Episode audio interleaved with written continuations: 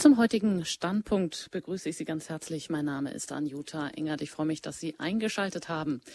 Dringlicher denn je der Marsch für das Leben im September in Berlin. Über dieses Thema sprechen wir heute mit Cornelia Kaminski. Sie ist Vorstandsmitglied der Alpha, der Aktion Lebensrecht für alle und ist zugeschaltet aus Fulda und ich freue mich, Sie hier in dieser Sendung begrüßen zu dürfen. Einen wunderschönen guten Abend. Guten Abend, Frau Engert. Ja, am 16. September, da findet der diesjährige Marsch für das Leben in Berlin statt. Zum 13. Mal veranstalten zufällig auch 13 deutsche Lebensschutzorganisationen eine friedliche Kundgebung gegen Abtreibung und Euthanasie. Motto, die Schwächsten schützen, Selektion und Abtreibung beenden.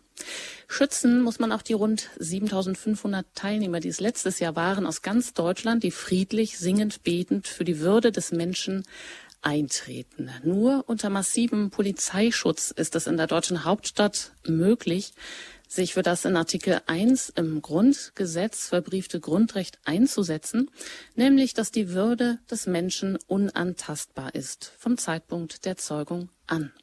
Darüber hat sich auch Josef Bordat in einem Artikel über den Lebensschutz in der Tagespost kürzlich gewundert. Die Häme, die den friedlichen Teilnehmern von radikalen Gegendemonstranten entgegenschlägt, prallt an den meisten nur noch ab. Alle Jahre wieder die gleichen Sprüche wie etwa Hätt Maria abgetrieben, wärt ihr uns erspart geblieben. Aber Moment mal, warum darf man hierzulande eigentlich Christen und deren Glauben ungehindert beleidigen und diskreditieren? Ja, in einer verletzenden Weise gegen sie hetzen und die Daseinsberechtigung gläubiger Christen grundsätzlich in Frage stellen. Der Spruch legt ja schließlich nahe, dass man sich diese Christen am liebsten tot wünscht. Aber es gibt noch weitere Bereiche, in denen der Tod schon fast en vogue ist. Da ist Sandra Schulz, die kürzlich ein Buch bei Rowold über ihre Schwangerschaft herausgegeben hat. Aber entgegen den vielen ärztlichen Empfehlungen sagt die schwangere Mutter den Tod ihrer Tochter ab. Sandra Schulz wollte einfach nicht, dass ihr Kind blutiger Abfall ist. Das zitiert Melanie Mühl in der Frankfurter Allgemeinen Zeitung aus dem Schwangerschaftsprotokoll. Und weiter heißt es, das ganze Kind hat so viele Fehler. Ein folgenschwerer Satz von einem der vielen Ärzte während dieser belasteten Schwangerschaft so dahingesagt. Die werdende Mutter erhält plötzlich die Diagnose Trisomie 21, also Down-Syndrom. Die Schwangerschaft ist nunmehr ein medizinisch durchorganisiertes, lückenlos überwachtes Projekt. Sandra Schulz durchläuft alle verheißungsvollen Untersuchungsmöglichkeiten. Mit der Schwangerschaft hat sich anfangs eine große Sehnsucht erfüllt. Das Wunschkind Maja ist unterwegs. Bis die Ärzte sich in schlimmen Diagnosen und abscheulichen Prognosen übertreffen. Maja ein hoffnungsloser Fall, der abgetrieben gehört. Dazu die werdende Mutter, ich zitiere, ich komme mir vor, als hätte ich kein Baby, sondern einen Tumor im Bauch. Und sie fragt, Warum zum Teufel untersuchen wir unsere Babys immer genauer, wenn uns die Untersuchungsergebnisse nicht helfen, eine richtige fundierte Entscheidung zu treffen? Die werdende Mutter resümiert, sobald das Wunschkind doch nicht die Eigenschaften hat, die man sich gewünscht hat, steht schnell ein Abbruch im Raum. Und weiter, meine Freiheit foltert mich. Die Eltern durchlaufen die Hölle. Plötzlich wollen sie nur noch schnell abtreiben, was alle Befunde nahelegen. Aber die Hoffnungslosigkeit verliert dennoch bald ihre Macht. Sandra Schulz weiß, dass Abtreibung auch nur eine Selbstverstümmelung wäre. Die Liebe zu ihrem Kind siegt. Heute ist Maja zwei Jahre alt und wirkt wie ein ganz normales Kind mit Down-Syndrom, das eine Zukunft hat, so Melanie Mühl in der Frankfurter Allgemeinen Zeitung. Ja, Frau Kaminski, da schließe ich gleich die erste Frage an. Der Marsch für das Leben ist er also dringlicher denn je? Oder was lösen diese Gedanken der werdenden Mutter vielleicht in Ihnen aus? Es handelt sich ja dabei keineswegs um einen Fall aus dem Bereich Lebensschutz. Nein, ähm, als erstes denke ich an das fröhliche, blonde, hübsche Mädchen mit Down-Syndrom, das wir bei unserem 40-jährigen Jubiläum zu Besuch hatten. Ähm, das ist ein Kind, das geboren wurde, nachdem es der Mutter ähnlich gegangen ist wie der Frau Schulz, von der Sie gerade berichtet haben. und die dann zu uns kam. Das ist ein Zufall gewesen, aber wir haben sie eben beraten können und das Kind durfte leben und ähm, wir haben uns alle einfach schrecklich gefreut, dieses putzmuntere, hübsche, blond gelockte Mädchen kennenzulernen und das Strahlen im Gesicht der Mutter sehen zu können, dass dieses Kind leben darf. Daran denke ich jetzt als erstes, wenn ich die Geschichte von Frau Schulz höre. Und ich würde mir wünschen, dass es viele solche mutmachende Beispiele gibt, weil ich weiß, wie schwierig es für die Eltern ist, in der Situation Ja, Ja sagen zu können zu ihrem Kind. Ich weiß, dass die Ratschläge häufig doch dahin gehen zu sagen, das wäre doch heute nicht mehr nötig. Das ist ja auch teuer, das ist aufwendig, so ein Kind großziehen. Und das, was uns so ein Kind schenkt, gerade auch so fröhliche Down-Kinder, die ja oft gelassener sind und herzlicher als ähm, Menschen ohne dieses zusätzliche Glückschromosom, das sehen wir nicht. Also das fällt mir dazu ein. Hm. Ja, aber ich darf Sie natürlich unseren Hörern erst einmal einmal vorstellen. Sie sind ja seit 2016 zweite stellvertretende Bundesvorsitzende der ALPHA, also einer der größten Lebensrechtsorganisationen in Europa, der Aktion Lebensrecht für alle waren im Regionalverbandsvorstand schon über 20 Jahre tätig oder auch als Mitglied aktiv. Sie, ja, das scheint auch ein bisschen in der Familie zu liegen. Ihre Schwester ist ja auch sehr aktiv, ähm, die Claudia Kaminski. Ihr Mann auch, Kai Witzel, im Regionalverband, ihre Tochter auch. Und sie leben mit ihrer Familie, mit drei Kindern, die älteste schon 25, in Fulda und jetzt seit 2017 sind Sie auch schon auch noch im Bundesverband Lebensrecht im Vorstand. Also sehr aktiv. Aber Sie sind auch noch Oberstudienrätin und da aktiv für Lehrerfortbildung für Englisch und Französisch. Sie beraten im Klett, den Klett Verlag äh, hinsichtlich Shakespeare und auch im Medizin, medizinethischen Bereich. Ähm, und sind Autorin, machen auch Fortbildung für verschiedene Einrichtungen, wie zum Beispiel das Pädagogische Zentrum der Bistümer im Land Hessen. Na, das hört sich nach ganz schön viel an. Und zudem sind Sie aber auch noch, ja, eine der ersten Frauen oder zählen zu den ersten Frauen, Männern der ersten Stunde sozusagen, waren von Anfang an fast jedes Jahr beim Marsch für das Leben dabei. Ähm, und sind es jetzt auch wieder am 13. September. Was für in, Entschuldigung, am 16. September, ja, das 13. Mal und der 16. September, genau. genau also ja. am 16. September natürlich. Ganz wichtig. Was für Erinnerungen haben Sie an den ersten Marsch für das Leben, an dem Sie teilgenommen haben? Was ist Ihnen da so geblieben? Oder? Also ähm, damals hieß der Marsch noch 1000 Kreuze für das Leben. Das war der erste Marsch. Der hat fest, ähm, stattgefunden auf dem Alexanderplatz in Berlin. Und ähm, ich habe mich umgeschaut und gedacht, oh Gott, wir sind so wenige. Und das heißt ja 1000 Kreuze und jetzt bleiben all die Kreuze übrig. Und ähm, als der Demonstrationszug losgehen sollte, kurz nach Ende der Kundgebung, kamen plötzlich ein paar Busse angefahren und äh, junge Leute hauptsächlich sprangen raus, griffen sich ein Kreuz, es gaben immer mehr und auf einen Schlag waren alle Kreuze weg und wir sind tatsächlich diese tausend Leute gewesen, die wir auch sein wollten für diesen ersten Demonstrationszug. Und da war ich unglaublich glücklich, weil ich ähm, gar nicht damit gerechnet hatte, dass wir das tatsächlich schaffen, dass wir das tatsächlich hinkriegen. Denn gerade in Berlin weht uns natürlich ein sehr säkularer ähm, Wind entgegen, der nicht immer so christlich ist, wie wir das gerne hätten. Das ist ein ganz besonderes Pflaster, Berlin. Das ist so die, ja, einfach anfangs eine etwas beängstigende Situation, aber dann doch ein sehr fröhliches Erlebnis für mich. Hm. Wie hat sich denn die Situation so bis heute entwickelt? Kann man denn öffentlich wirklich auch nur noch und gerade in Berlin unter massivem Polizeischutz für die Würde des Menschen und den Lebensschutz eintreten? Ja, ich fürchte, in Deutschland ist das so. Mhm. Also ähm, zum, ich möchte einfach erstmal die positive Entwicklung aufzeigen. Von diesen tausend Leuten, die wir anfangs waren, als der Marsch eben auch noch tausend Kreuze Marsch hieß, ähm, haben wir uns jedes Jahr steigern können. Wir sind mittlerweile bei fast 8000 Teilnehmern und ich finde, das ist eine ganz, ähm, ganz beeindruckende Zahl. Vor allem, weil ja ähm, in Berlin gegen alles und vieles demonstriert wird und Leute ganz gerne auch für andere Themen zum gleichen Zeitpunkt auf die Straße gehen. Also wir sind da sehr glücklich mit. Wir haben ähm, ihn jetzt als Marsch für das Leben deklariert seit einigen Jahren. Er findet jedes Jahr statt. Wir ziehen ähm, viele Grußworte mittlerweile an von Politikern. Wir haben viele Priester, die mitkommen. Wir haben Grußworte von Bischöfen. Wir haben Bischöfe, die dabei sind. Also ich sehe uns da wirklich auf einer ganz guten Straße und hin zu einer sehr positiven Entwicklung. Wir können natürlich noch viel mehr erreichen. In anderen Ländern haben wir natürlich noch viel mehr Teilnehmer. Das geht bis zu 500.000 Teilnehmern beim Marsch für das Leben in den USA, aber auch 50.000 beim letzten Marsch für das Leben in Frankreich wo vor allem ganz viele Jugendliche dabei gewesen sind. Und das sind so die Zielsetzungen für die nächsten Jahre, die ich im Kopf habe. Ja, es geht bei uns nur mit diesem massiven Polizeiaufgebot. Aber das finde ich jetzt nicht so schlimm. Die machen einen tollen Job, die halten uns ganz gut ähm, auseinander. Die Demonstranten, die bei uns mitmarschieren und die Gegendemonstranten. Ich fühle mich sehr sicher, sehr gut aufgehoben. Also dann ist das nicht weiter tragisch, dass ein paar Leute brüllen, hätte Maria abgetrieben oder was ich auch immer schön finde, dieses Mittelalter, Mittelalter, hey, hey, hey, das kann mich da nicht weiter beeindrucken. Hm. Ja, wo tritt denn überhaupt die Politik für, äh, für Artikel 1, also für die Menschenwürde noch ein? Oder kann man eigentlich auch schon sagen, das Rechtsbewusstsein hierzulande ist doch schon irgendwie ja, korrumpiert?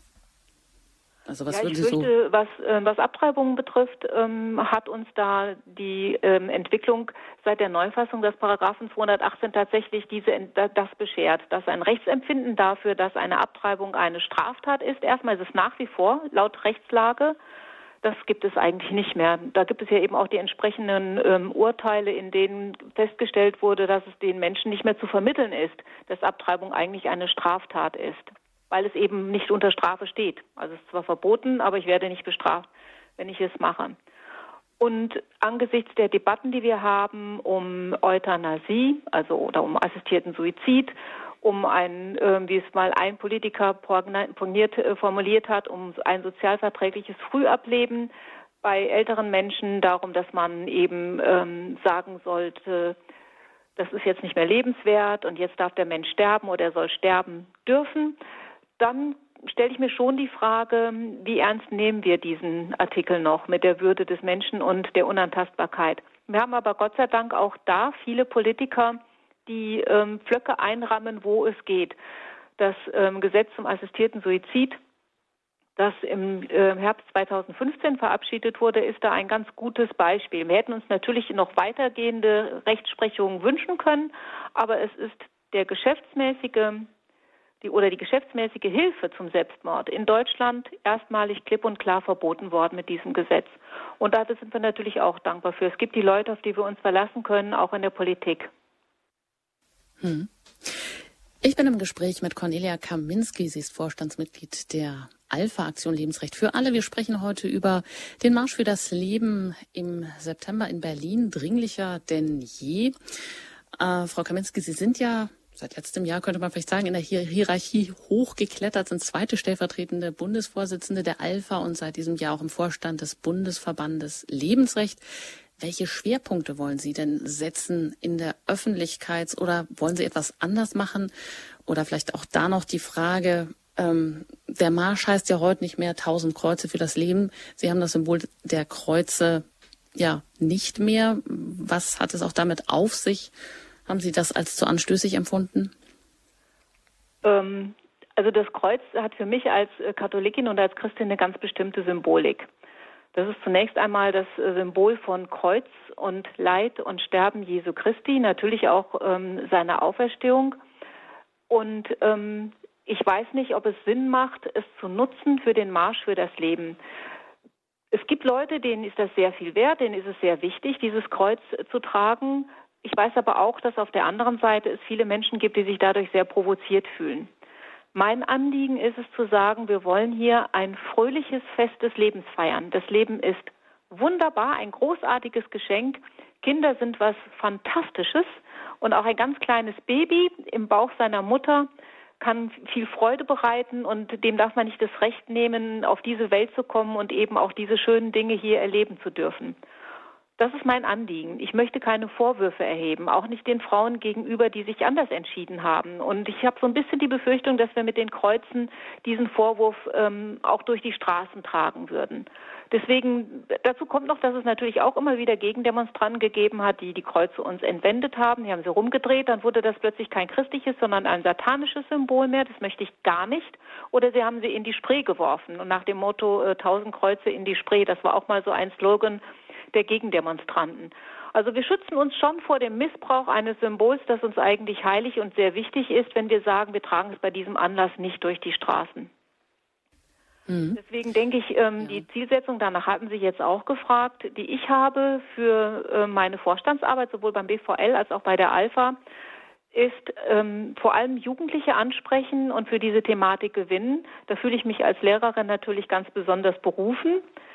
Deswegen habe ich auch für die Aktion Lebensrecht für alle Schulmaterialien entwickelt. Ähm, Schwanger mit 16 heißen die, mit denen man das Thema dann eben gut im Unterricht bearbeiten und behandeln kann. Kann man bei der Alpha bestellen.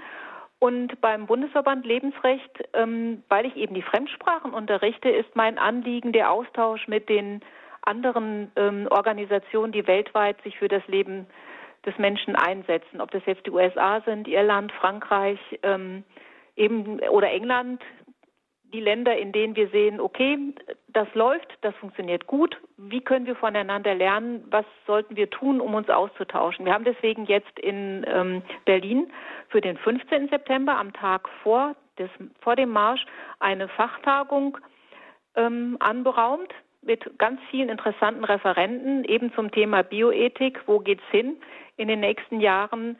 Wo wir auch unsere Freunde aus dem Ausland so eingeladen haben. Hm.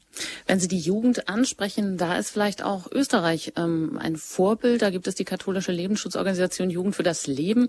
Die hat in Österreich sogar vom 15. vom 5. bis 20. August, also 14 Tage lang, eine Pro-Life-Tour 2017 organisiert. Da sind hunderte Jugendliche wirklich zwei Wochen zu Fuß von Graz nach Wien gezogen, um auf den fehlenden gesetzlichen Schutz von ungeborenen Kindern aufmerksam zu machen. Ähm, wie klappt das in Österreich irgendwie besser, dass die Jugend da ähm, mehr mitzieht? Oder wäre das auch so ein Vorbild für Sie? Ja, ich glaube nicht, dass die österreichische Jugend ähm, mehr mitzieht als unsere Jugend. Also ich, es gibt einen sehr, sehr guten Austausch zwischen unserer Jugend für das Leben und der österreichischen Jugend für das Leben. Es ist auch ein Vertreter der Jugend für das Leben Österreich zum ähm, Symposium in Berlin, von dem ich eben sprach.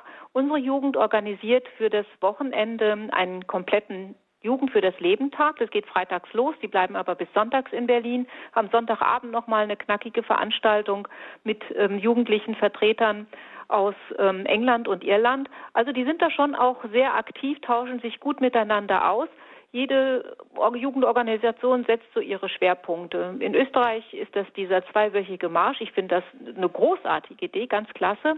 Bei uns ist es die zentrale Marsch für das Leben Veranstaltung, bei der viele Jugendliche dabei sind. Ich selber werde mit einem mit einer Gruppe von um die 30 Jugendlichen aus Fulda anreisen.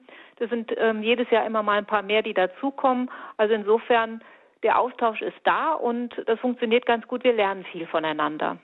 Mhm. Ja, wir sprechen über den Marsch für das Leben, der am 16. September in Berlin dieses Jahr wieder stattfindet. Ich bin im Gespräch mit Cornelia Kaminski. Sie ist Vorstandsmitglied der Alpha hier in der Standpunktsendung bei Radio Horeb. Und dieser Marsch wird ja auch immer gerne angefeindet von vielen Seiten. Da schreibt Josef Bordert oder fragt in der Tagespost, ich zitiere, auf welcher Seite stehen Intoleranz und Menschenverachtung? Auf der, wo Menschen in Stille der Opfer des NS-Terrors gegen Behinderte und chronisch Kranke gedenken oder auf der, wo dieses Gedenken durch Gelächter, Pfeifen, Trommeln und Gebrüll gestört wird? Frau Kaminski, wieso gilt eigentlich das Eintreten für den Lebensschutz in der Öffentlichkeit oft als intolerant, als menschenverachtend und wird auch in einem Zuge mit rechter Gesinnung gleichgesetzt? Ja, wenn das rechte Gesinnung ist, dann bin ich gerne rechts, muss ich als erstes jetzt mal sagen. Menschenverachtend ist es sicher nicht, denn wir machen ja genau das Gegenteil. Wir achten den Mensch.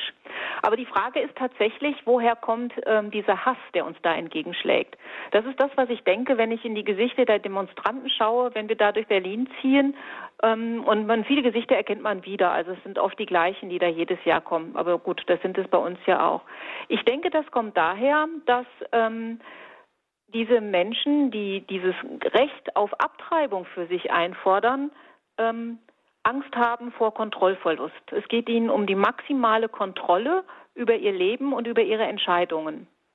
Häufig sind die, die für Abtreibung sind, genauso eben auch für Euthanasie. Ich habe ähm, auf einem Kongress in Lissabon letztes Jahr eine Ärztin kennengelernt, die morgens quasi in ihrer Praxis Abtreibung durchführt und nachmittags in derselben Praxis dann Euthanasie anbietet, nachdem das jetzt in Kanada auch genehmigt ist und auch ganz deutlich gesagt hat, es geht um Kontrolle.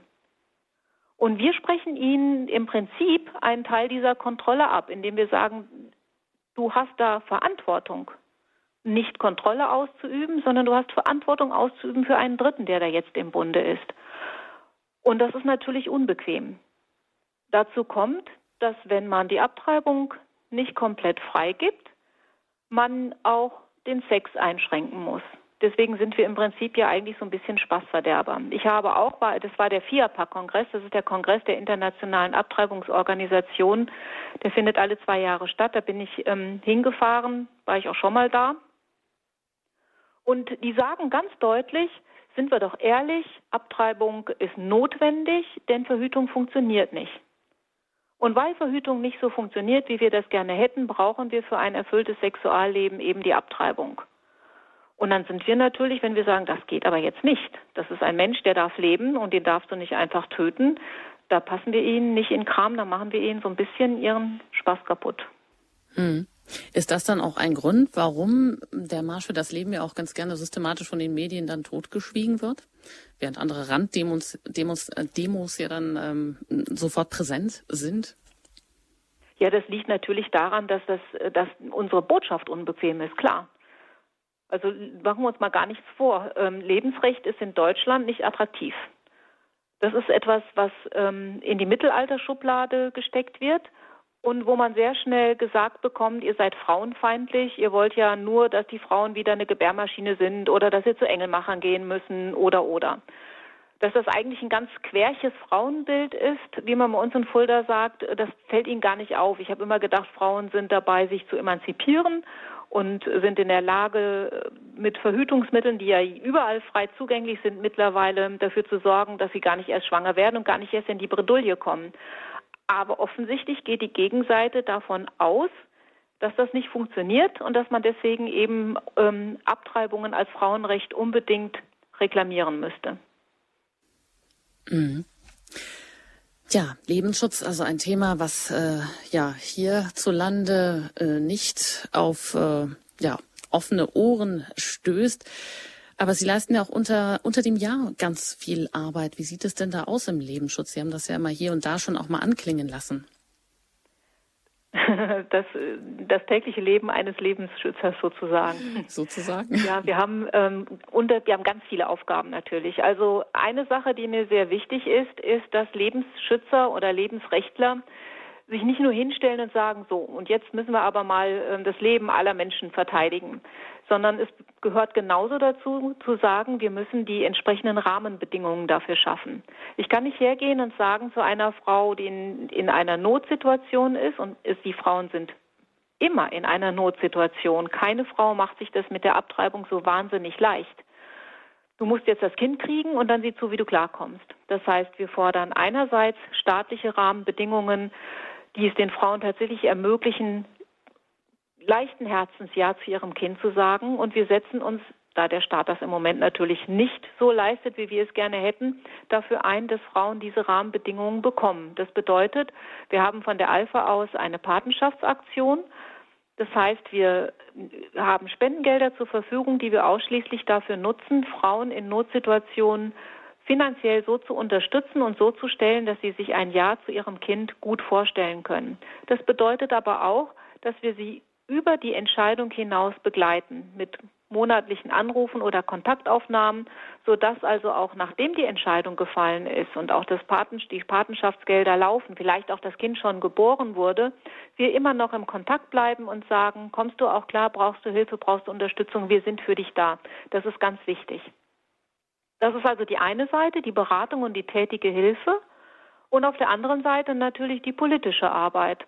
Der Kontakt zu Bundestagsabgeordneten, der Kontakt zu Landtagsabgeordneten vor Ort, zu regionalen ähm, Politikern, zu Kirchenvertretern, mit denen wir im Gespräch bleiben und auch bleiben müssen, um unsere Position ein Gehör zu verschaffen und in die Welt zu tragen, auch wenn die Medien das nicht so gerne hören wollen. Mhm.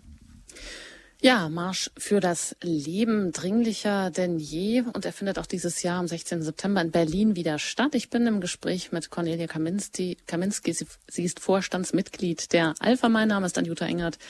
Ich begleite Sie durch diese Sendung. Wir haben jetzt schon ja viel über den Marsch des Lebens gesprochen. Gleich nach der Musik möchte ich einfach auch noch mal ein bisschen nach den Grundlagen fragen, nach der Werteordnung, wie man das eigentlich auch so ethisch begründen kann. Was ist, wenn es eigentlich keinen Lebensschutz geben würde? Oder wie kann Abtreibung ein Frauenrecht sein? Was hat das denn eigentlich auch für Konsequenzen? Ja, hier geht's also gleich weiter in der Standpunktsendung bei Radio Horeb nach der Musik mit dem Thema Marsch für das Leben 2017 auch wieder in Berlin am 16. September.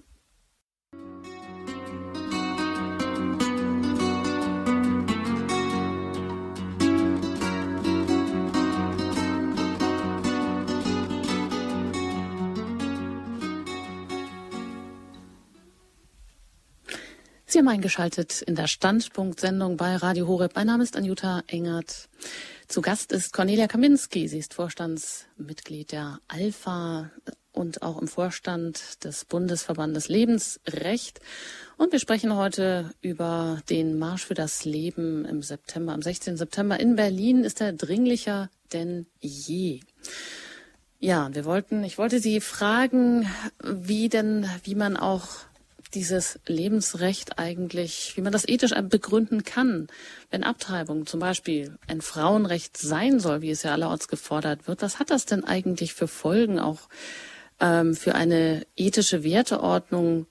Ja, auf welcher ethischen Werteordnung steht solche Gesellschaft, die das fordert? Oder umgekehrt eben, was ist, wenn es keinen Lebensschutz gibt? Müsste man sich vielleicht auch einmal fragen und klar machen. Das sind jetzt ganz viele Fragen. Ich ähm, fange vielleicht mal einfach damit an, ähm, was, was Lebensrecht bedeutet oder worauf unsere, unsere Vorstellung davon, dass wir den Menschen schützen müssen, begründet. Das sind zwei Dinge. Einerseits ist es natürlich so, dass wir erkannt haben, mithilfe naturwissenschaftlicher Erkenntnisse, bildgebender Verfahren und so weiter, das ist tatsächlich ein Mensch. Als ich ähm, angefangen habe, mich auseinanderzusetzen mit diesem Thema, konnte mir eigentlich noch ähm, der Abtreibungsbefürworter glaubhaft vermitteln, das ist ein himbeartiges Gebilde. Ich konnte das ja nicht irgendwie nachweisen, dass es anders ist. Heute schaue ich auf ein Ultraschallbild, sehe messerscharf Arme, Beine, Füße eines ein paar Wochen alten Embryos, sehe das Herz schlagen. Ich kann das Herzschlagen auch hören. Also es ist sehr schwierig jetzt zu sagen, dass, ähm, das ist ein Zellhaufen. Und das machen mittlerweile auch Abtreibungsärzte eigentlich nicht mehr, weil sie wissen, dass Frauen nun so doof doch auch nicht sind, dass sie tatsächlich noch glauben, ähm, dass da einfach nur so ein bisschen Gewebe, was da ausgesaugt wird. Das ist also das eine, die Erkenntnis, das ist ein Mensch.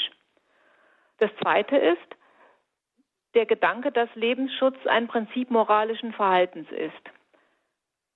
Der Mensch ist ein Geschöpf Gottes, von Gott gewünscht und gewollt und außerdem auch als Gottes Ebenbild erschaffen und das verleiht ihm Würde. Und diese Menschenwürde ist die Grundlage unserer staatlichen Ordnung. Wenn ich davon nicht mehr ausgehen kann, dass dem Menschen, dass der Mensch Würde hat, weil er eben ein Mensch ist, dann bricht im Grunde genommen unser Grundgesetz und unsere staatliche Ordnung zusammen. Nicht umsonst haben daher die Verfasser des Grundgesetzes das auch direkt an den Anfang unseres Grundgesetzes gestellt. Also diese Würde, die der Mensch hat, die schreibe ich ihm nicht zu. Ich kann nicht hergehen und sagen, du bist jetzt nur so ein kleiner Embryo, du hast jetzt irgendwie noch nicht so viel Würde und du bist aber schon so ein ziemlich alter Mensch und es geht dir auch sehr schlecht, du hast auch nicht mehr so viel Würde, aber so dazwischen, da ist richtig ordentlich Würde vorhanden und deswegen werden die Leute geschützt und die anderen nicht so. Das können wir uns nicht anmaßen, weil wir nicht in der Position sind, Menschen Würde zuzuschreiben oder nicht. Würde hat der Mensch, weil er von Gott gewollt und von Gott geschaffen ist weil Gott einen Plan mit diesen Menschen hat. Und das zeichnet die Würde aus. Als ebenbildliches Geschöpf Gottes mit Gottes Plan und Gottes Wunsch und Ziel und Wille hat der Mensch diese Würde. Und das betrifft auch den kleinen Embryo oder den Menschen, der da alt und schwach und krank am Ende seines Lebens liegt. Da kann ich nicht hergehen und sagen, Du hast die Würde, weil du Gottes Geschenk und Gottes Geschöpf bist und ich nehme dir die jetzt weg und mache mit dir, was ich will. Das sind diese Grundlagen, auf denen wir als Lebensrechtler handeln. So, jetzt habe ich die anderen Fragen vergessen. Ja, das war eigentlich auch schon die grundsätzliche Frage.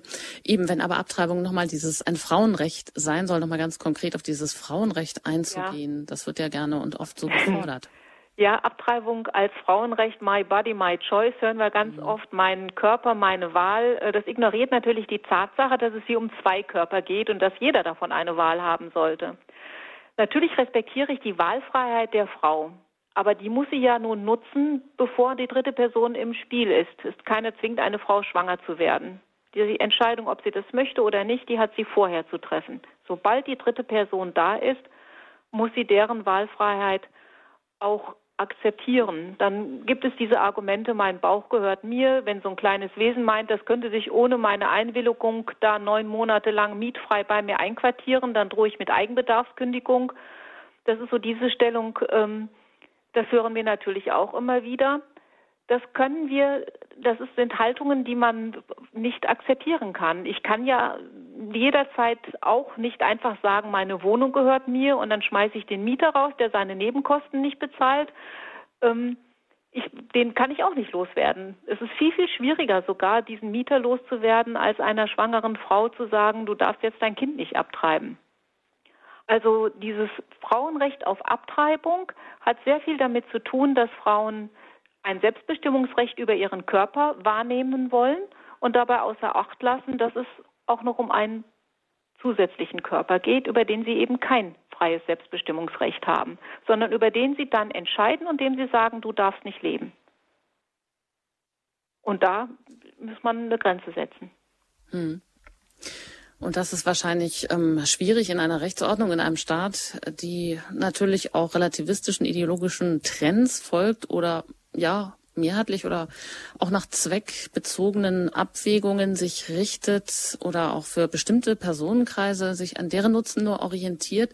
Da ist ja zum Beispiel auch der Rechtsphilosoph Norbert Hörster, der dann für Abtreibung im säkularen Staat ist, aber der dann argumentiert, naja, ganz einfach gesagt, Ältere töten, das sollte man eben dann vielleicht doch nicht, da es ja dann doch die allgemeine Moral der Gesellschaft untergraben würde. Hat das Hand und Fuß Ihrer Meinung nach?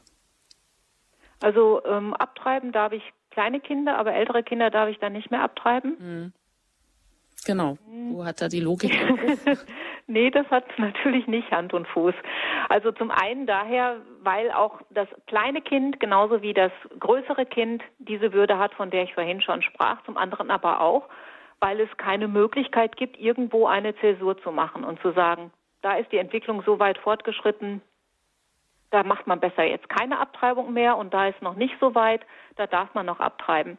Jedes Mal, wenn ich eine solche Zäsur mache, lasse ich erstens naturwissenschaftliche Erkenntnisse außer Acht. Wir wissen, dass sich ein Embryo zielgerichtet und ohne jegliche Einschnitte von Anfang an entwickelt. Da gibt es keinen Punkt, an dem man sagen könnte, jetzt ist aber mal ähm, noch nicht so richtig Mensch und da ist aber jetzt total Mensch, sondern eine ganz zielgerichtete Entwicklung von Anfang an nicht zum Mensch, sondern als Mensch.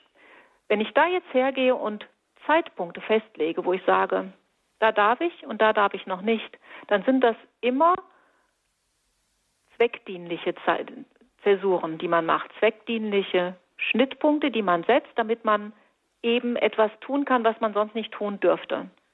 Und das ist utilitaristisch. Dann ändere ich mein Menschenbild, damit ich mit dem Mensch etwas machen kann, was ich sonst nicht mit ihm tun dürfte.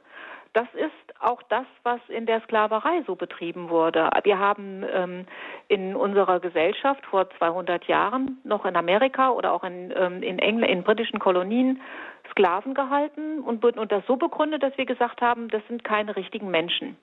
Da stimmt die Hautfarbe nicht oder die Herkunft nicht oder wie auch immer. Und weil man jemandem das Menschsein absprechen konnte, konnte man ihn dann verzwecken. Genau das Gleiche macht dann eben auch ein Herr Hörster, wenn er sagt, das ist noch gar kein richtiger Mensch, also darf ich den abtreiben. Und wenn wir die Kurve gekriegt haben bei der Sklaverei, dann denke ich, schaffen wir das bei Embryos und Babys doch auch. Ja, das ist in der Tat ähm, schwierig und ja, hört es dann eigentlich auf? Ja, ich darf auch an dieser Stelle Sie einladen, sich bei uns in der Diskussion einzumischen, sei es, wenn es um die ethischen Begründungen geht oder vielleicht waren Sie ja auch schon öfters bei einem Marsch für das Leben ähm, dabei in Berlin. Was haben Sie da für Erfahrungen gemacht? Oder vielleicht haben Sie das immer schon vorgehabt, aber hatten ein bisschen Sorge, weil sie auch mitbekommen haben, wie stark der Wind der Gegendemonstranten da einem entgegenweht. Oder vielleicht ähm, planen sie ja auch etwas mit einer Gruppe aus ihrem, aus ihrer Gemeinde dorthin zu fahren. Sie können uns gerne von Ihren Erfahrungen berichten oder alle Fragen rund um den Marsch für das Leben hier direkt auch an Cornelia Kaminski stellen. Sie erreichen uns unter der 089517 008 008. Wenn Sie außerhalb von Deutschland anrufen, dann wählen Sie zuerst die 0049 und dann 89517 008 008. Nach der Musik geht es hier weiter im Standpunkt bei Radio Horeb mit dem Marsch für das Leben am 16. September wieder in diesem Jahr in Berlin.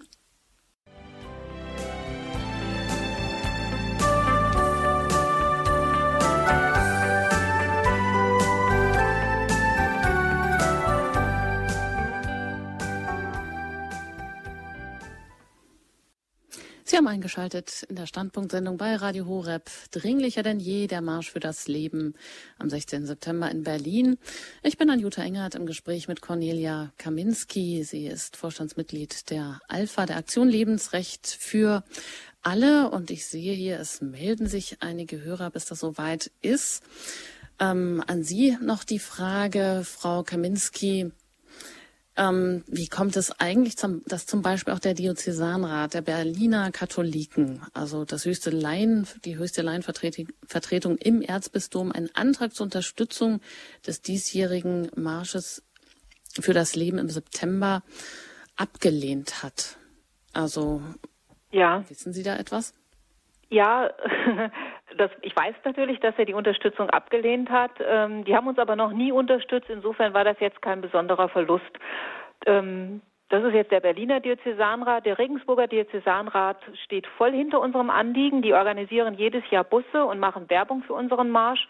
Das Gleiche gilt auch für viele, viele andere Gemeinden in Deutschland. Also Tausende von Gemeinden verteilen unsere Plakate, hängen sie auf, verteilen Flyers, werden unzahlige äh, engagierte Pfarrer und Laien angesprochen, die auch gerne kommen. Wir wären ja gar nicht so viele, wenn nicht so viele Gemeinden dahinter stehen würden.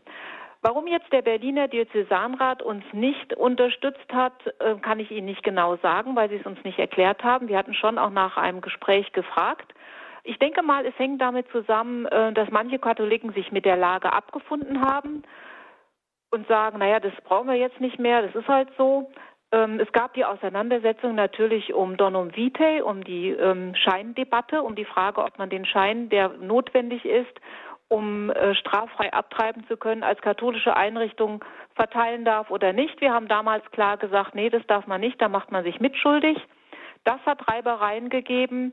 Ähm, das spielt eine Rolle. Dann gibt es sicherlich auch weibliche Funktionäre in katholischen Gremien, die sagen, ähm, das ist eine feministische Position. Das, man muss auch abtreiben dürfen. Wir müssen die Frauen verstehen. Da sehe ich auch den Bund katholischer deutscher Jugend so ein bisschen in dieser Position. Der hat seine Unterstützung ebenfalls abgelehnt.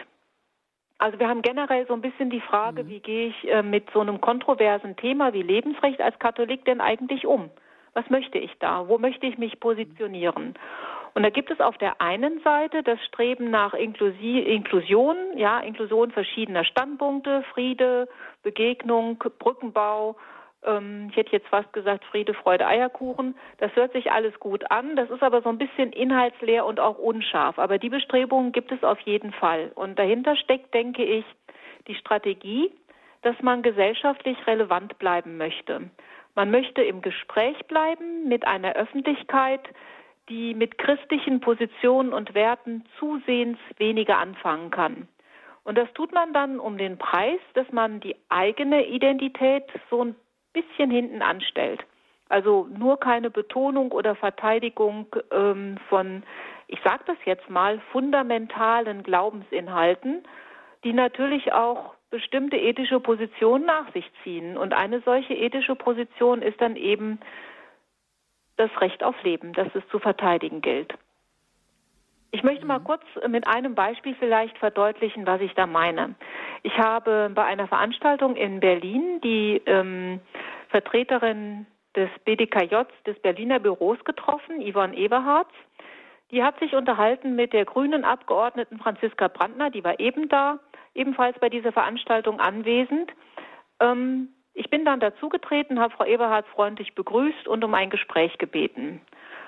Das hat Frau Eberhardt mehr oder weniger ohne Begründung abgelehnt. Ich habe dann gesagt, gut, okay, vielleicht passt Ihnen der Zeitpunkt nicht, dann machen wir es zu einem anderen Zeitpunkt.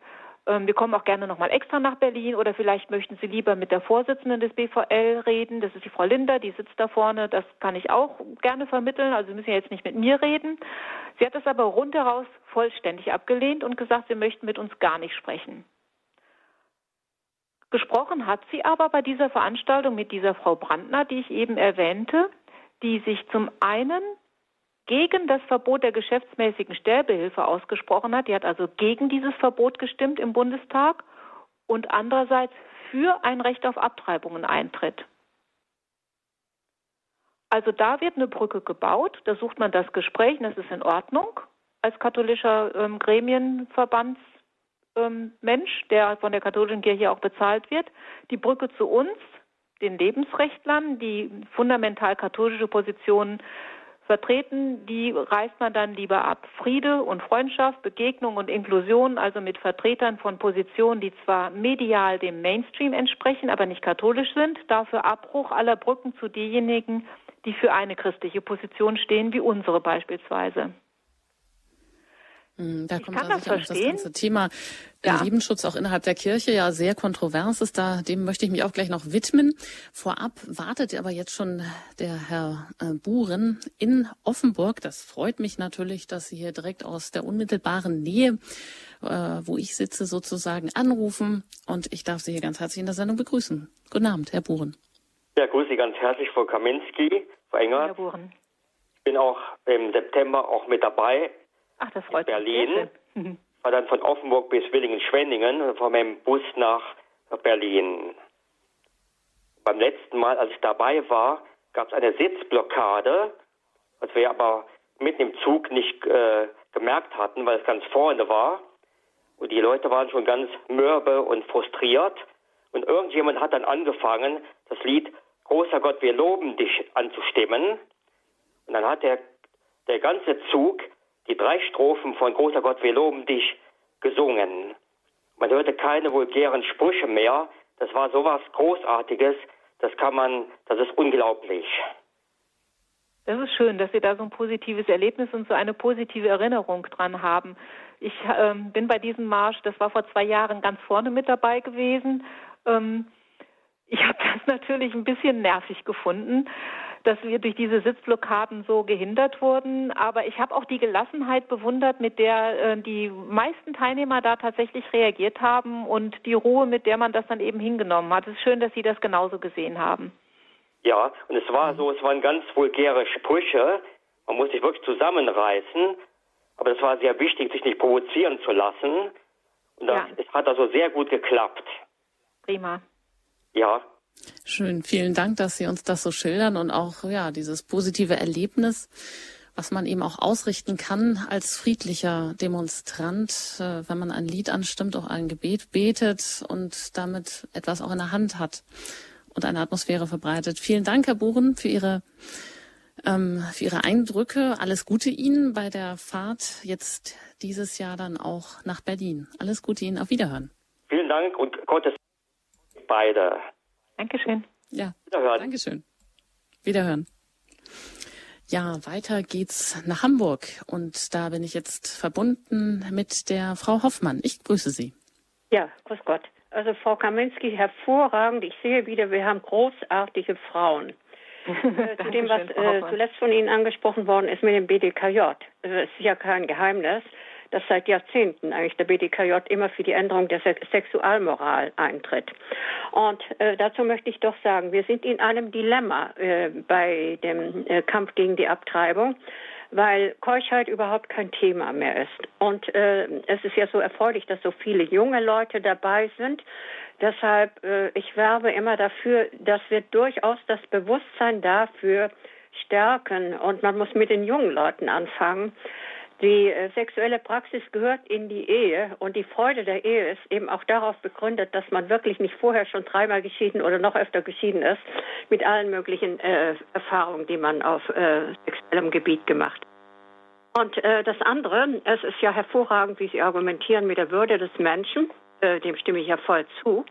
Nur müssen wir eigentlich davon also auch beachten, dass wir nicht nur diese äh, Glaubensposition vertreten. Also wir haben ein Naturrecht, das betrifft alle Menschen. Also der Mensch hat ein Lebensrecht als Mensch. Ob er an Gott glaubt oder ob die Mutter oder der Vater oder der Arzt, der möglicherweise zur Tötung des Kindes bereit wäre, an Gott glaubt. Ein absolutes Recht, weil es ein Mensch ist. So, und äh, zum Marsch für das Leben. Natürlich bin ich wieder dabei, schon seit fast seit es das gibt. Ich habe nicht ganz zu Anfang Ihrer Sendung äh, mitgehört. Hatten Sie äh, gesagt, wir tragen keine Kreuze mehr oder habe ich da falsch verstanden? Also der Marsch heißt nicht mehr ähm, 1000 Kreuze. Das weiß ich. Das, 1000 ähm, Kreuze für das Leben genau. sind ja Gott sei Dank auch mehr als 1000 Leute. Ja, Gott sei Dank. also ähm, es, es, werden weniger Kreuze. Äh, Kreuze noch dabei. Wie es dieses Jahr aussehen wird, kann ich Ihnen nicht sagen. Ja gut. Also ähm, ich äh, denke, auf der einen Seite haben wir wenig zu erwarten von der, von der Seite der Politik und wir haben das ja auch an den Gegenpositionen gesehen, die ja von politischen Parteien unterstützt aufgefordert waren. Auf der anderen Seite, so kann es nicht weitergehen, dass wir auf der einen Seite für alle Menschen aus der ganzen Welt sagen, sie sind uns willkommen und wir bringen die eigenen Kinder ab. Äh, wir bringen die um. Und äh, dass man also sagt, wir haben einen brauchbaren Kompromiss und äh, auch leugnet, dass äh, Mütter und auch Väter unter Post-Abortion-Syndrom leiden und die ganzen Familien auch. Also diesen Gedanken wollte ich noch einbringen. Vielen Dank. Vielen Dank für Ihre Sendung und für Ihre Arbeit im Lebensrecht, Frau Kaminski. Ja, danke schön. Ich freue mich, dass Sie da sind in Alles Berlin. Gute. Ja, natürlich. Gott will und wir das Leben haben immer. Ja. Schön, vielen Dank, Frau Hoffmann, für Ihren Anruf aus Hamburg. Auch alles Gute Ihnen bei der diesjährigen Fahrt zum Marsch für das Leben. Auf Wiederhören. Aber ich kenne Sie. Ja, weiter geht es nach Germering, nach München. Und da bin ich jetzt verbunden mit Manuela von Habsburg. Einen schönen guten Abend. Guten Abend und ich grüße Sie beide von Herzen mit dem tiefsten Impuls, den ich nur jetzt geben kann. Ich bin dankbar, dass ich überhaupt durchgekommen bin. Dankbar, dass Sie das wieder ins Wort bringen. Und doch möchte ich eins hier geben von dieser Stelle aus, an der wirklich Deutschlands größte Abtreibungsklinik gleich um die Ecke ist. Ähm, es hat sich gezeigt, dass wir, genau wie Frau Hoffmann sagte, ein, dieses Grundrecht auf Leben im Auge halten müssen. Einerseits, dass jeder leben darf und soll. Und wenn, wenn im Herzen steht, geh los und äh, bet dafür, sag was dafür, setz dich ein dafür, dann ist jeder gefragt, der nur irgendwo in seinem Herzen etwas gerührt bekommt. Und jeder hat ja eine riesige Vollmacht, ob er jetzt nur daheim sitzt und in dem Moment am 16. den Rosenkranz schwingt, äh, nur als gut gesagt, ähm, das ist eine gewaltige Macht, die hinten dran steht.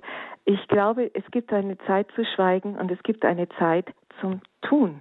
Und in welcher Form das ausschaut, Gott wird alles mit großer Freude entgegennehmen. Das geht wiederum nur um Wiedergutmachung. Es ist nämlich im Endeffekt dieser geistige Kampf, geistige Kampf nicht allein unsere Sache. Wir müssen nur zeigen, dass wir ja zum Leben sagen. Wir müssen nur da sein für das, was Gott in unser Herz gesetzt hat. Wir dürfen in jedem Moment schauen, dass wir in der Liebe bleiben und es geht auch um das politische System jedes zu viel an Kontroverse und Nennen von einzelnen Namen bringt eigentlich nur zu viel Macht auf die Gegenseite.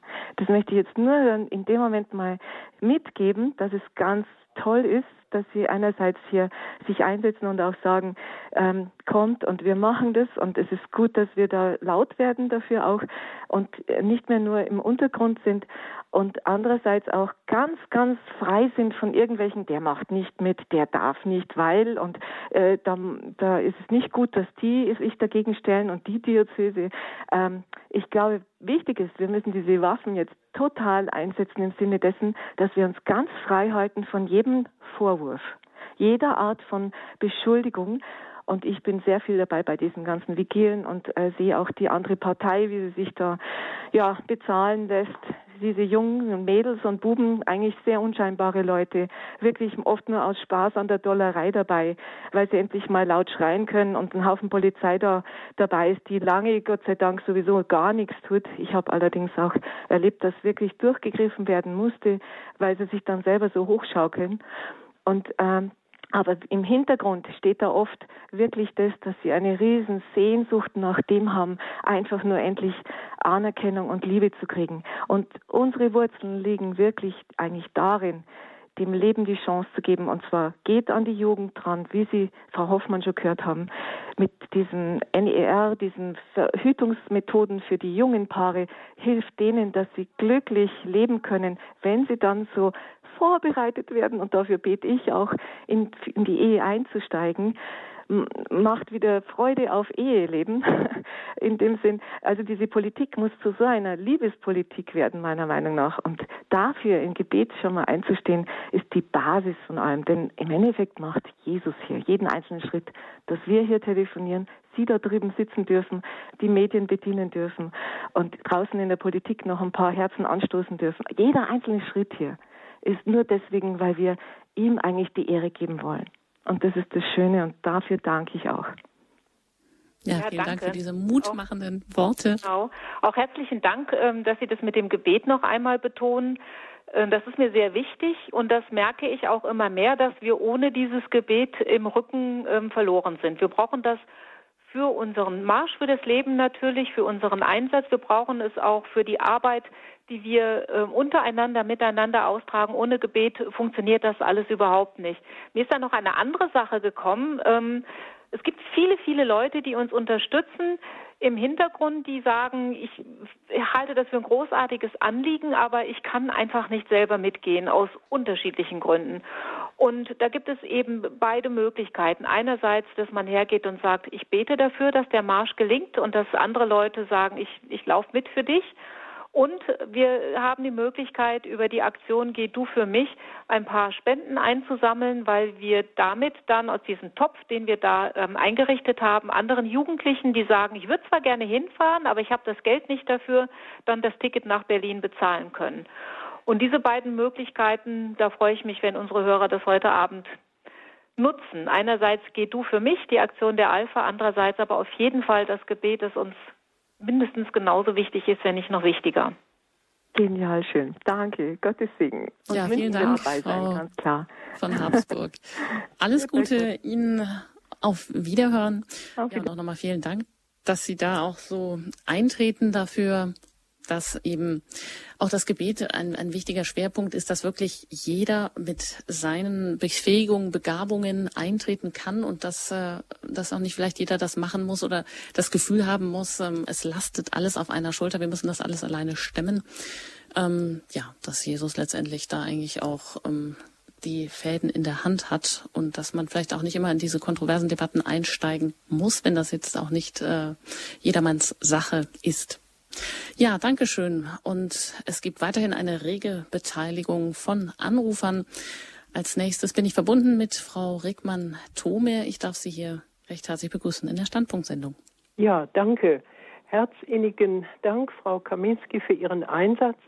Ich möchte nur ganz kurz einen Gedanken für uns als öffentliche Gesellschaft äh, mit dazugeben.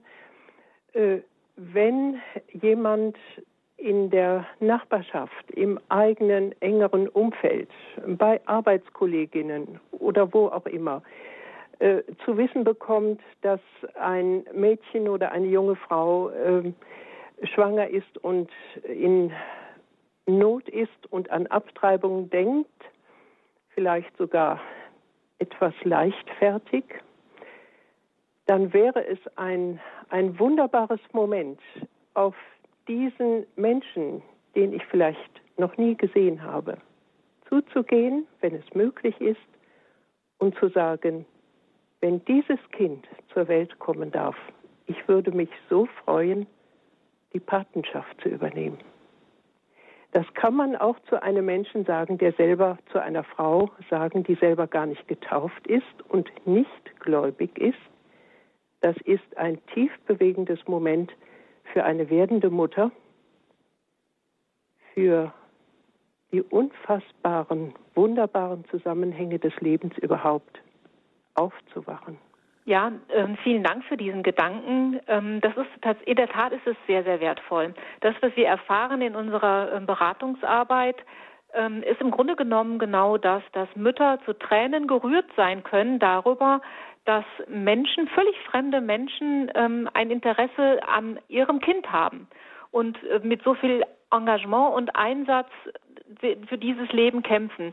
Also ich äh, denke da insbesondere an einen jungen Vater, der mit seiner Freundin schon bei der Abtreibungsklinik war, hat, die ist schon mal reingegangen, er hat noch einen Parkplatz gesucht, ist dann von ähm, einer unserer Mitarbeiterinnen angesprochen worden.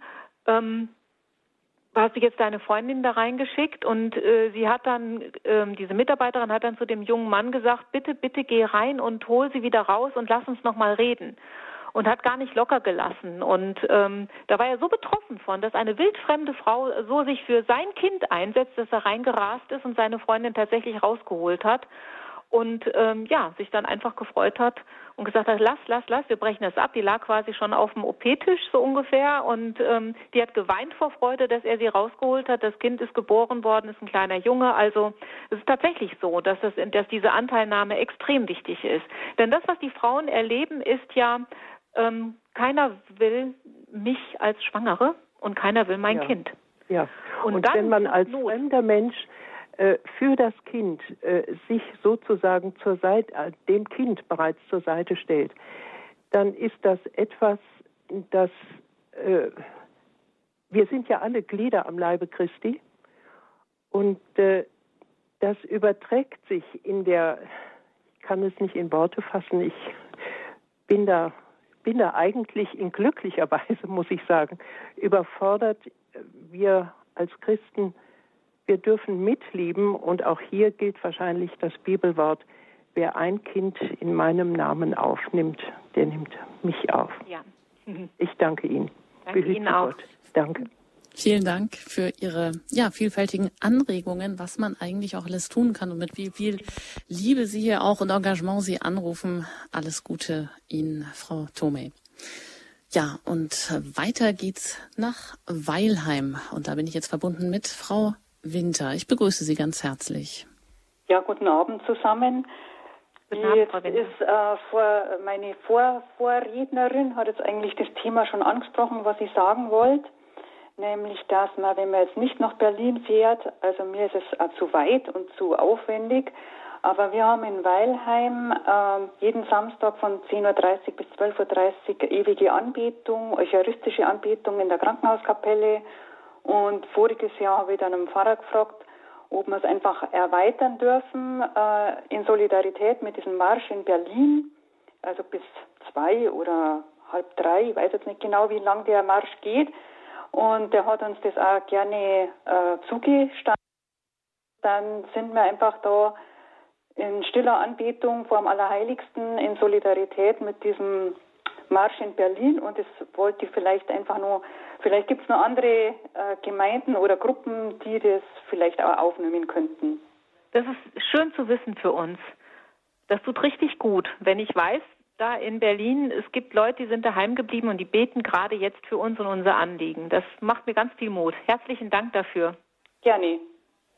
Vielen Dank, Frau Winter. Alles Gute Ihnen und weiterhin Danke, auch ja, viel Erfolg Gott. bei Ihren Anliegen. Auf Wiederhören nach Weilheim.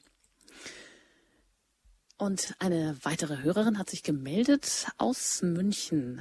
Ich begrüße Sie ganz herzlich hier in der ja, Sendung. Guten Abend. Ja, hallo, guten Abend. Ich bekomme schon Herzklopfen vom Zuhören. Also ich möchte mich ganz herzlich bedanken. Es ist wunderbar, Frau Kaminski. Ich, äh, bin eine evangelische Christin, sehe das Problem ganz ökumenisch. Wir Evangelische haben auch Initiativen genau zu dem gleichen Thema Lebensschutz. Und ich werde Sie da ganz heftig im Gebet unterstützen am 16.09. und auch mit Christen das sagen. Hören Sie mich? Ja, ich höre Sie. Ja, und ich finde das großartig und fabelhaft. Und etwas möchte ich sagen, mehr Mut haben zum Kampf und ge gegen diese schrecklichen Leute, die da in Berlin an der Straße stehen. Liebe ist gut, singen ist wunderbar, aber wir brauchen auch als Christen unbedingt Argumente. Ich muss Ihnen was sagen. Ich habe vor Jahren in einer Klinik gelegen. Neben mir im Bett, im Nebenbett liegt eine Frau, die abgetrieben hat. Die hat jahrzehntelang darunter gelitten unter den Folgen, dass sie das gemacht hat und ist zeitlebens nicht froh geworden darüber. Das müssen wir den Leuten sagen. Wollen Sie das haben? Wollen Sie so ein äh, äh, etwas im Herzen haben, was so belastend ist? Wollen Sie das wirklich? Wir müssen, wir müssen aktiv und wir müssen etwas kämpferisch auftreten, weil diese Leute in Berlin, was Sie äh, gehört haben, was Sie gesagt haben, sind, ist es eigentlich un unerhört, so etwas zu sagen. Ja. Und das ist ganz frech und unverschämt. Und ich denke, wir Christen müssen nicht in der Defensive sein. Im Gegenteil.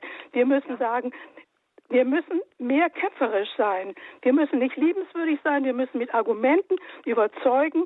Und dazu möchte ich Sie ganz stark ermutigen. Seien Sie stark in Berlin.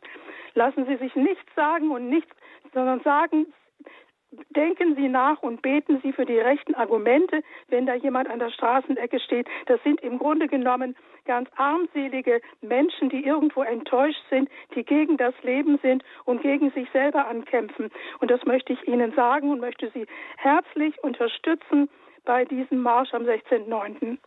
Ja, ganz herzlichen Dank. Ganz herzlichen Dank auch, dass Sie jetzt sich gerade als evangelische Christin äh, ja. gemeldet haben. Pro-Life ja. ist ja nicht katholisch oder evangelisch, Eben. sondern einfach menschlich und wir sind ja. natürlich offen für alle Konfessionen und freuen uns über jeden, der kommt.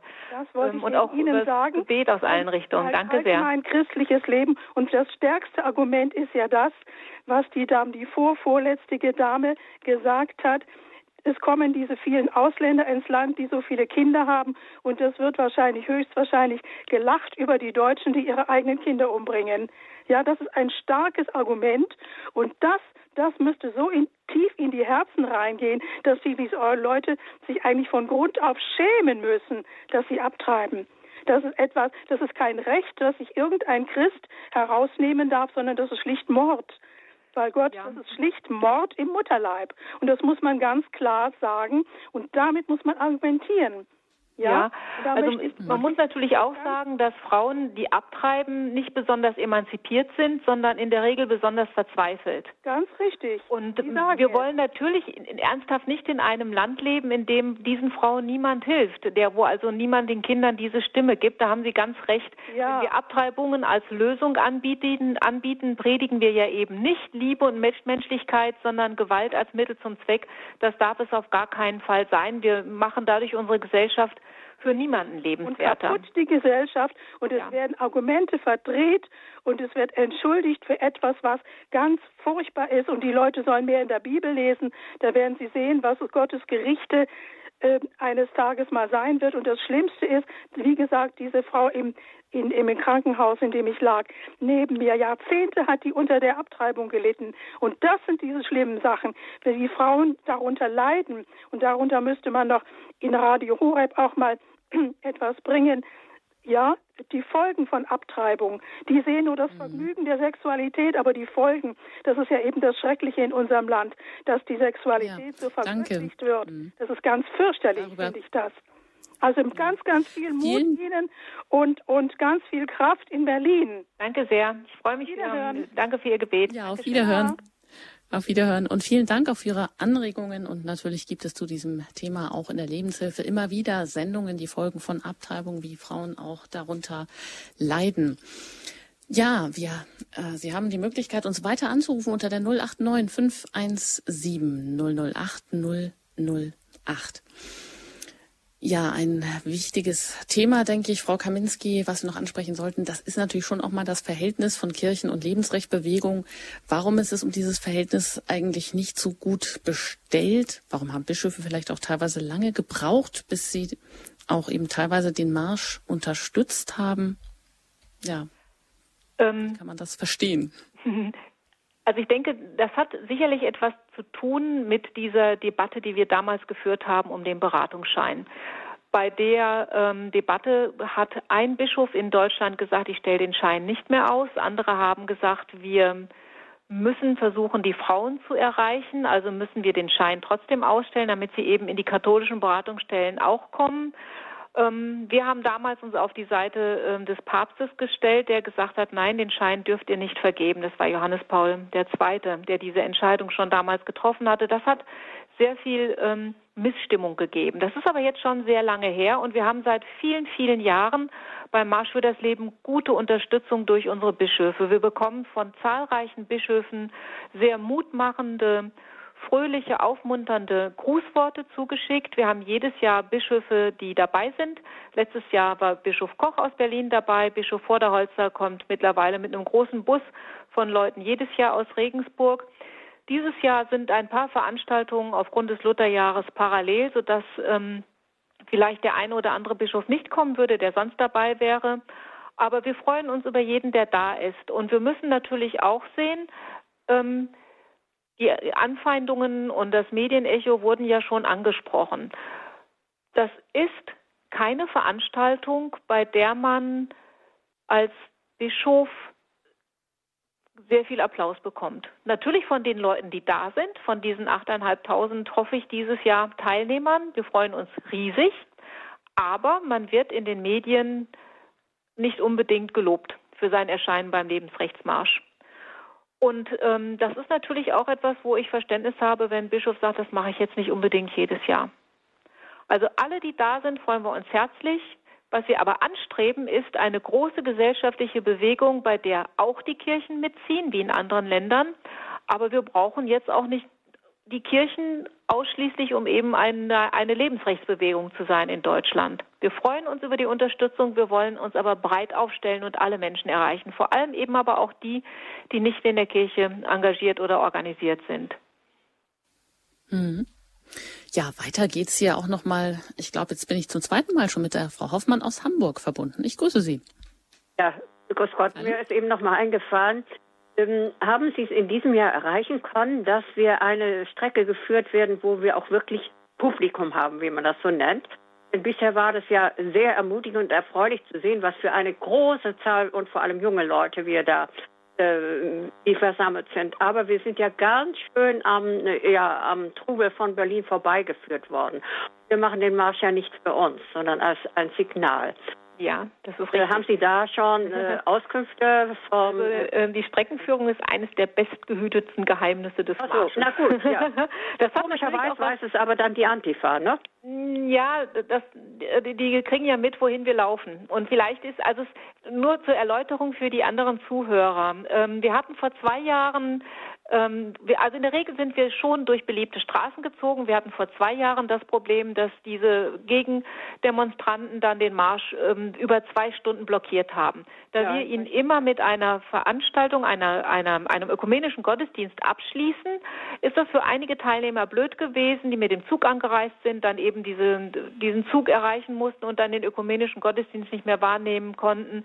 Das ist so ein bisschen schade. Und für uns stellt sich immer die Frage, was, was wollen wir denn erreichen? Ähm, natürlich möchten wir gerne eine breite Öffentlichkeit. Natürlich ist es schöner, wenn man nicht an ähm, Bürofassaden vorbeizieht, sondern durch, das, durch die pulsierende Innenstadt.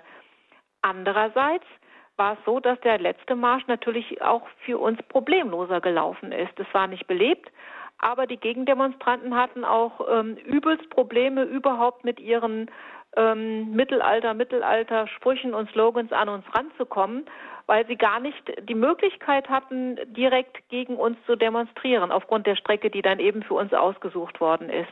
Es hat immer so beide Seiten. Für mich, denke ich, ist zentral die Kundgebung, die vielen Menschen, die da sind, die Ansprachen, die gehalten werden, das Treffen, das, das Begreifen und Sehen und freudig erleben, dass wir so viele sind, das gegenseitig sich Mut machen. Wenn die Streckenführung jetzt nicht so öffentlich ist, wie ich es gerne hätte, ja, dann ist es schade. Aber ich sehe dann eben auch, dass wir sicherer sind und dass es friedlicher vonstatten geht. Das ist so dann der Vorteil. Wo wir dieses Jahr langlaufen werden, kann ich Ihnen nicht sagen. Ich glaube, das weiß noch niemand so genau. Gut, danke schön. Aber äh, mein Anliegen teilen Sie ja, ne? Ja, natürlich. Da haben Sie völlig recht. Ich wünschte, es wäre so wie in anderen Ländern, äh, wie in Paris beispielsweise, wo 50.000 Menschen durch die Straße ziehen und wenn man einen Polizisten fragt, wo sind denn hier die Gegendemonstranten, weiß er gar nicht, wovon ich rede. Weil er kann mit dem Begriff Gegendemonstranten gar nichts anfangen, die weil es sie gar nicht gibt. Das finde ich klasse, aber das haben wir hier leider nicht. Sie haben auch in den Medien hier davon nichts erfahren, auch wenn 50.000 Leute in Frankreich auf die Straße gegangen sind. Das lesen Gut, Sie nicht. Ich auch wollte jetzt 500.000 in den USA das machen, aber nochmal betonen, was wir für großartige Frauen haben. Also nicht nur Sie, Frau Kaminski, Frau Linda, dann gibt es die Gabriele Kubi, die Birgit ja. Kelle, die äh, Karin Fenbert und dann gibt es sicher noch, also zig andere. Nur, und ganz also, tolle Männer haben wir auch. Propaganda machen die anderen, ne? Ja, das möchte ich dann ja, vielen Dank, Frau Hoffmann. Ja, also, ja, das ist auch wichtig. Alles Gute Ihnen. Auf Wiederhören. Okay. Ja, also wie gesagt, das ist ein streng gehütetes Geheimnis. Und ja, warum das in anderen Ländern ganz anders läuft, warum in den USA sich auch 500 Menschen einfinden. 500.000. Wenn Sie sagen, äh, Entschuldigung, 500.000. Danke, dass Sie mich da korrigiert haben. Das wäre jetzt hier nicht so tolle sonst. Ja, das ähm, bleibt vielleicht auch vorläufig noch ein Geheimnis oder dass die Verhältnisse hier einfach andere sind. Das hängt vielleicht auch mit so einer gewissen Kritikwürdigkeit zusammen. Auf diesen Punkt will ich auch nochmal zu sprechen kommen. Mm, da sind zum Beispiel ja katholische Verbände oder auch Einzelpersonen wie der mm, Landesleiter der Kolpingjugend in Bayern, der zwar das Anliegen des Lebensschutzes teile, aber dem Marsch für das Leben ähm, eher doch scheut, weil er dort auch äh, homophobe, islamfeindliche und rechtspopulistische Gruppierungen ausmache. So das Zitat. Und das ähm, geht vielleicht auch in die ähnliche Richtung, wie eine ähm, Leserin schreibt in der Tagespost, in der Aussprache, sie sagt, der Marsch für das Leben, also sie will da nicht daran teilnehmen, dass sich dort für ihren Geschmack zu viele Menschen mit kruden Ansichten tummeln, die nichts mit Lebensschutz zu tun haben. Soweit das Zitat. Können Sie diese Ansicht teilen, Frau Kaminski? Ja, ich weiß jetzt nicht, wie oft die beiden schon beim Marsch für das Leben dabei gewesen sind. Ähm, ich kann für mich sagen, ich bin seit Anfang an dabei. Ähm, ich habe keine Ahnung, ob da Homophobe dabei sind. Ich habe noch nie ein homophobes Plakat gesehen oder ein islamfeindliches Plakat. Ich habe noch nie jemanden getroffen, der zu mir sagt, äh, und übrigens bin ich auch homophob oder ich bin auch gegen den Islam. Ich habe da Leute gesehen und Plakate gelesen, auf denen steht, ich bin für das Leben. Und zwar das Leben eines jeden Menschen, egal ob der homophob ist oder nicht homophob und auch völlig egal, welches Geschlecht er jetzt hat oder für welches Geschlecht er sich später vielleicht irgendwann mal interessieren wird. Das ist uns ganz egal. Darum geht es überhaupt nicht. Wir, wir demonstrieren für das Recht auf Leben. Und ich kann diese Argumentation ehrlich gesagt nicht nachvollziehen. Ich kaufe ja auch im Supermarkt ein, ähm, obwohl möglicherweise da jemand einkauft, der homophob ist. Der steht da vielleicht sogar neben mir an der Kasse. Und trotzdem kaufe ich da ein und ich werde auch immer wieder einkaufen, weil nämlich mein Einkauf mit der Einstellung desjenigen, der da an der Kasse steht, überhaupt nichts zu tun hat. Und das ist das, was ich diesen Leuten auch gerne sagen würde. Lernt uns doch bitte einfach mal kennen. Kommt doch mal her und guckt, ob ihr tatsächlich da ein homophobes oder islamfeindliches Plakat entdeckt oder irgendjemanden, der diese Position möglicherweise hat. Und selbst wenn er sie hätte, beim Marsch ist das nicht das Thema. Darum geht es nicht. Da geht es um das Recht auf Leben eines jeden Menschen. Und das ist total wichtig und da darf ich mich nicht wegducken. Manchmal habe ich den Eindruck, hm, das sind so vorgeschobene Begründungen, da steckt was anderes dahinter. Ich weiß nicht was, aber das kann es eigentlich nicht sein. Hm. Ja, aber wichtig, das vielleicht mal aufzugreifen, weil also man kann noch nicht ausmachen ähm, aus diesen beiden Stellungnahmen, die glaube ich, äh, wo die jeweils eben auch noch nicht teilgenommen haben an so einem Marsch für das Leben. Ja, die letzten Minuten laufen an in dieser Sendung. Sie haben noch die Möglichkeit, Sie sich zu beteiligen, Ihre Frage hier zu stellen unter der 089 517 008 008. Ja, es gibt ja auch das ganz ähm, ich sage mal, tolle Beispiel der Jana äh, Jessen, die heute 40 ist, die ihre eigene Abtreibung überlebt hat und seither ganz aktiv in der Lebensrechtsbewegung ist. Sie sagt, ich wäre fast gestorben. Jeden Tag danke ich Gott für mein Leben. Ich betrachte mich als nicht als das Abfallprodukt einer Empfängnis, als ein Stück Gewebe. Und sie erzählt heute in der Öffentlichkeit ihre Lebensgeschichte als Zeugnis für ihren Glauben. Würden Sie sagen, dass solche Zeugnisse Menschen heute vielleicht mehr vom Hocker holen und bewegen als ja vielleicht moraltheologische Begründungen oder ethische Debatten, die man führt um den Lebensschutz? Ja, auf jeden Fall. Ähm, dass, dass die Debatten, die wir führen, die Argumente, die wir austauschen, die sind natürlich immer sehr, sehr theoretisch.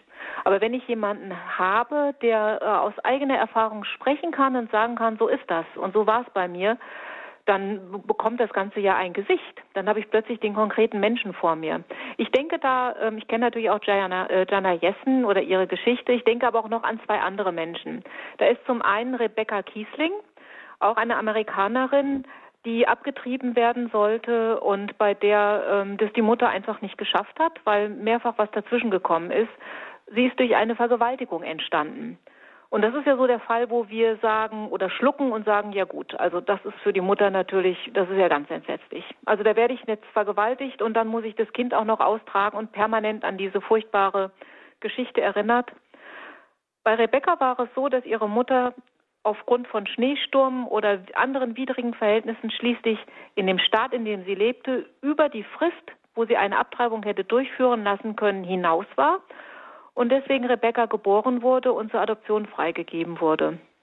Und wenn diese bildhübsche Frau, die hat Jura studiert, hat mittlerweile selbst ähm, fünf Kinder, vorne steht und sagt, wenn es das Gesetz nicht gegeben hätte, dass auch bei einer Vergewaltigung nicht erlaubt, dass bis zum Ende der Schwangerschaft abgetrieben wird, dann würde ich jetzt hier nicht stehen.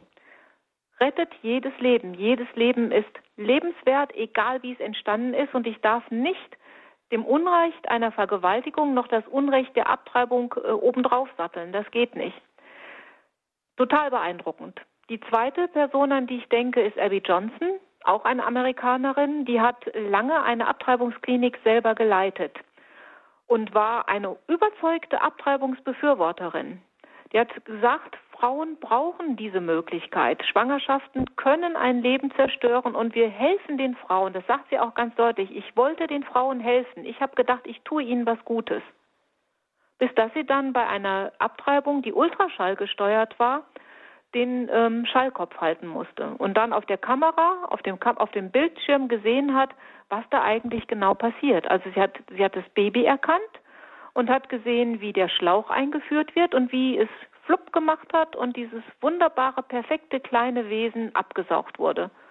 Hat alles stehen und liegen gelassen und ist rübergegangen auf die andere Seite des Zauns, der um die Abtreibungsklinik herum gebaut wurde und hat sich in das Büro der Pro-Life-Organisation begeben, die dort ihre Zelte aufgeschlagen hat und gesagt, Guten Tag, ich bin Abby Johnson, ich möchte gerne die Seite wechseln.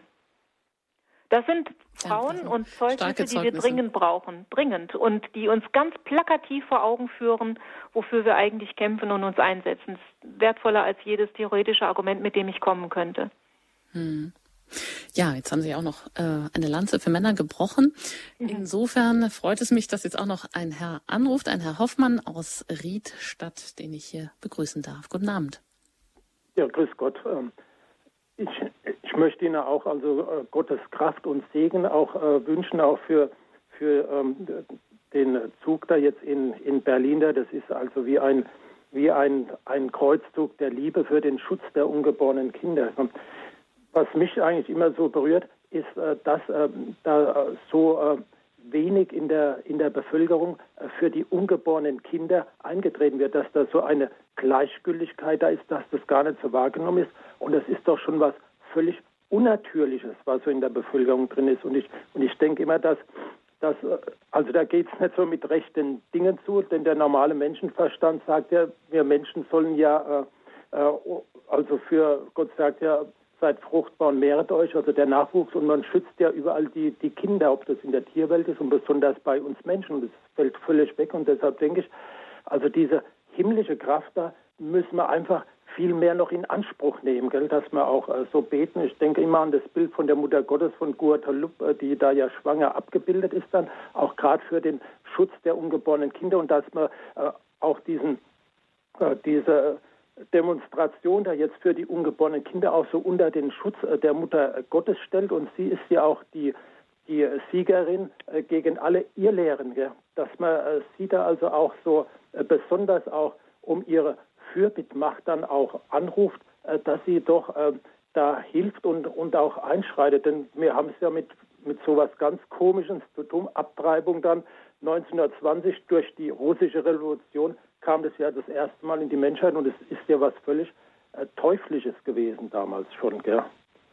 Und äh, hm. Ja, das, also das, ähm, das ist ganz wichtig, das, was Sie da jetzt sagen. Also gerade auch nochmal äh, das Betonen des Gebets, aber auch, dass Sie sagen, wir müssen es mehr in die Öffentlichkeit tragen. Also da sind wir vielleicht auch selber ein bisschen schuld, weil wir dazu geneigt haben, in den letzten Jahren etwas verschämt zu uns, zu unserer Einstellung zu stehen. Ich bin persönlich immer davon ausgegangen, dass ich mit meiner Einstellung gegen Abtreibung und für das Lebensrecht ähm, zu so einer ähm, Randgruppe gehöre, die ganz schnell diesen IGIT-Stempel aufgedrückt kriegt. Damit will man nichts zu tun haben. Und ähm, merke jetzt, indem ich also auch mich mehr äh, im, im Vorstand eben engagiere, das ist gar nicht so. Also es ist erstaunlich, wie viele Menschen, denen man begegnet, wenn man sagt, ich bin aber gegen Abtreibung, sagen, ja, ich auch. Und wenn wir jetzt uns die Umfragen anschauen, dann stellen wir fest, ja, eine, eine große Zahl, 40 Prozent der Menschen in Deutschland sagen, ich würde nie abtreiben, selber abtreiben und ich würde auch nicht wollen, dass mein Partner das tut, also oder, mein, oder meine Freundin. Ja, ich würde, würde nie von, von denen verlangen, dass sie abtreiben. Also es sind ganz, ganz viele Menschen und ich glaube, es werden auch immer mehr. Deswegen haben wir ja so besorgte Sendungen äh, wie die äh, neulich im Bayerischen Rundfunk. Ähm, Abtreibungsgegner auf dem Vormarsch, wo deutlich wird, oha, ähm, das Blatt scheint sich zu wenden. Und ich glaube, das ist tatsächlich der Punkt, an dem wir sind, eine Zeitenwende. Da brauchen wir dringend das Gebet und den Schutz der Gottesmutter natürlich, aber auch von uns persönlich, von jedem Einzelnen, das klare, simple Bekenntnis, ja natürlich bin ich gegen Abtreibung, ich bin für das Leben, das ist doch großartig. Und dann können wir was reißen. Und dafür müssen wir nach Berlin am 16. September. Ja, genau, in diesem Sinne. Herr Hoffmann, vielen Dank für Ihren Anruf und auch weiter für die Anregung. Alles Gute Ihnen nach Riedstadt. Auf Wiederhören. Ja, Wiederhören, danke. Ja, einen letzten Hörer kann ich hier noch ähm, in die Sendung nehmen. Da bin ich jetzt verbunden mit einem Franziskanerbruder aus München. Ich grüße Sie. Ja, grüß Gott. Grüß Gott. Mein Name ist äh, Franziskanerbruder Heinrich Hahn.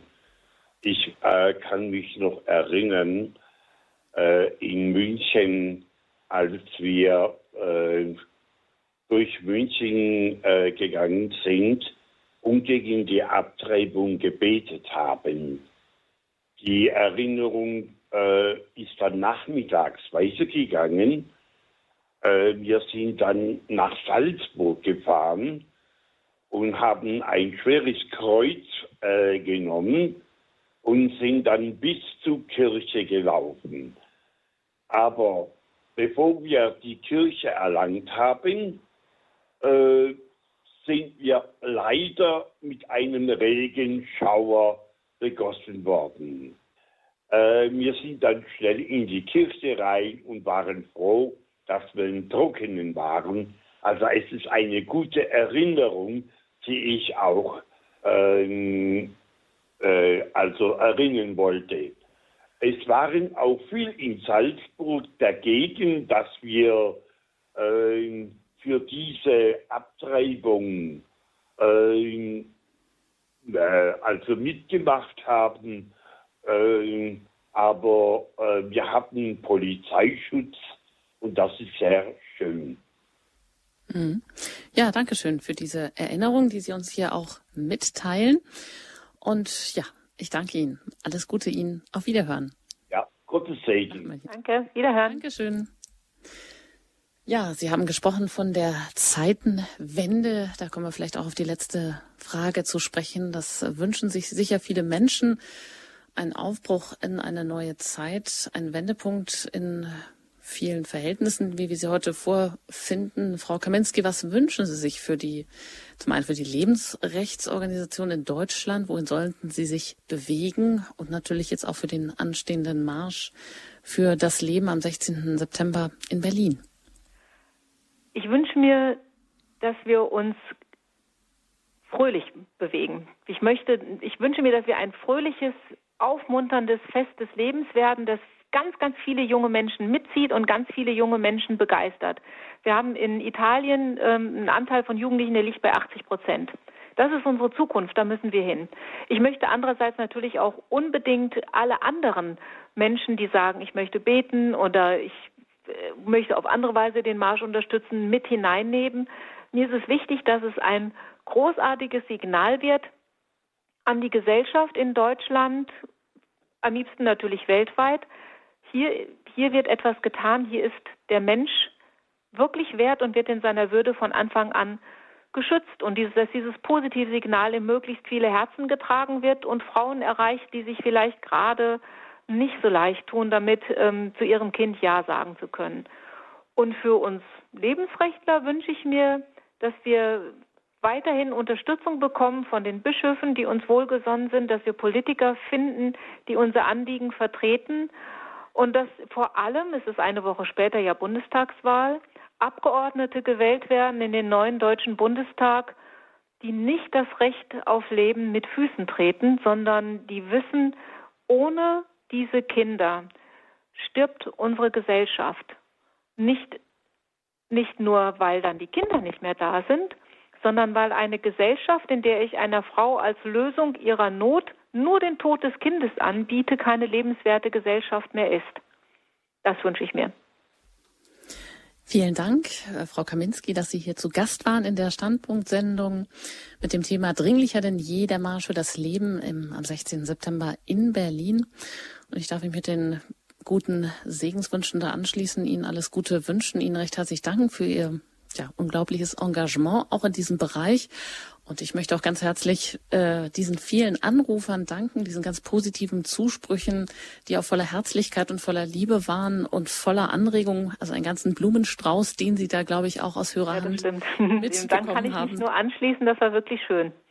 Das freut mich für Sie und ich hoffe, das äh, ja, gibt allen Befürwortern und ähm, für das Leben auch Auftrieb und eben auch Mut, da sich nicht in eine Schmuddelecke stellen zu lassen, sondern frohen Mutes mit teilzunehmen oder in irgendeiner Weise, so wie es jeder dann eben auch tun kann, sich dafür zu engagieren. Vielen Dank Ihnen, Frau Kaminski. Alles Gute danke, und gerne. auf Wiederhören. Auch, ja, auf Wiederhören. Ich danke Ihnen ganz herzlich fürs Zuhören, fürs Anrufen und wünsche Ihnen eine gesegnete Nacht, einen gesegneten Abend. Machen Sie es gut. Ihre Anjuta Engert.